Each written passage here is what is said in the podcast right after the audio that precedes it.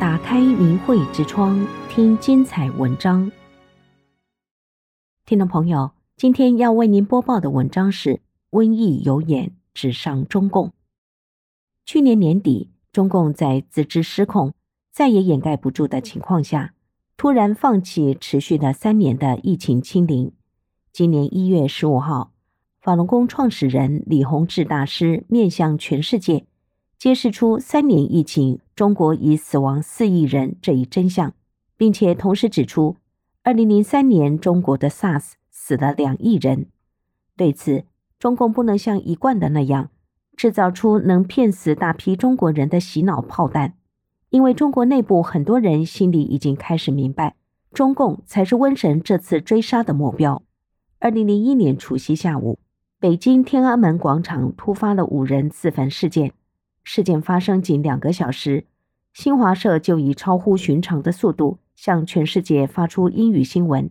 声称自焚者是五名法轮功学员。尽管这一谎言很快的被揭穿，中共电视台也修改了他所发布的视频，但是仍然无法掩盖这一严重栽赃事件的本质。面对真相曝光、洗脑有术的中共，就开动所有的宣传机器、教育系统、党政系统。依然是无耻的，将这一谎言反复的在所有可能的时间、地点、场合重复。不幸的是，很多中国人再次的上当，产生了对法轮功的仇恨和对真善人的排斥。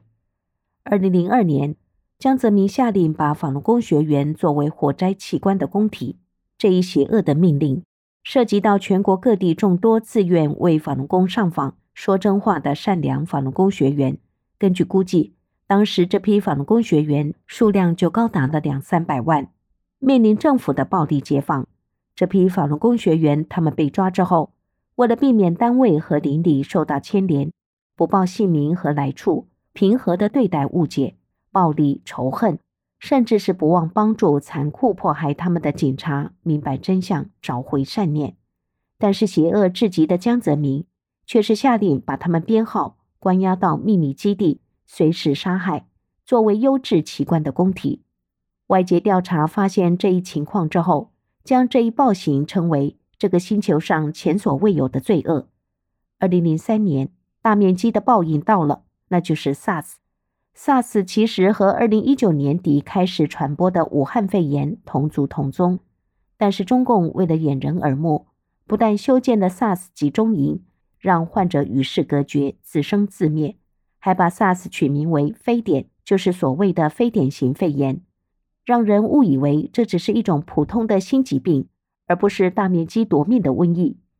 SARS 结束之后，胡锦涛继续维稳，中共继续任由江泽民团伙迫害法轮功，更没有制止火灾法轮功学员器官这项大规模杀害修炼人的恶行。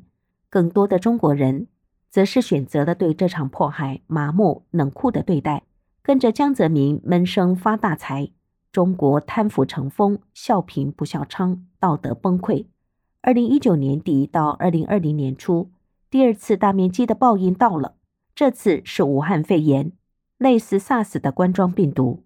为了再次掩人耳目，扰乱视听，中共冠以新冠肺炎，拿了中共好处的世界卫生组织也随中共取名。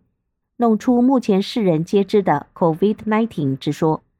但是 COVID-19 还是小小的透露了一个真相，那就是这场瘟疫并不是2002年1月23号武汉封城才被发现，而是2019年就开始爆发了，而且中共是知道病毒的情况。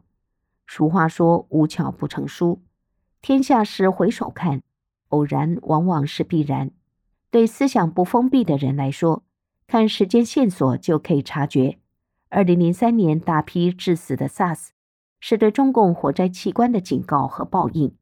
二零一九年年底、二零二零年初快速大爆发的武汉肺炎是对中共的全面报应。瘟疫不是简单的传染病，是神来的报应。当造业如山时，报应加深，怎说不是必然呢？播撒瘟疫的是瘟神，所以才会瘟疫有眼。只针对中共。关于瘟疫有眼，可以再回首，借鉴史书记载的历史。明朝末年的那场大瘟疫，只攻击明朝的军队，而清军和投降清军的吴三桂的军队几乎没有染疫。古罗马的四次大瘟疫，照顾病人、处理染疫死尸的基督徒们，以及悲痛欲绝、抱着死者想和死去的家人共赴黄泉的一些人，却是平安无事。而这一次疫情爆发，中共故意开放边境，想让染疫的中国人把疫情带往全球。其中，从二零二二年十二月二十六号开始，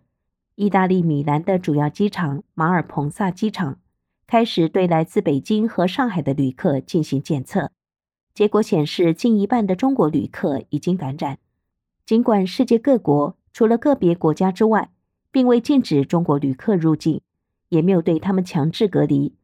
但染疫的仍然局限在那些从中国出来的中共的人。各国也没有像中国一样随之大面积的爆发疫情，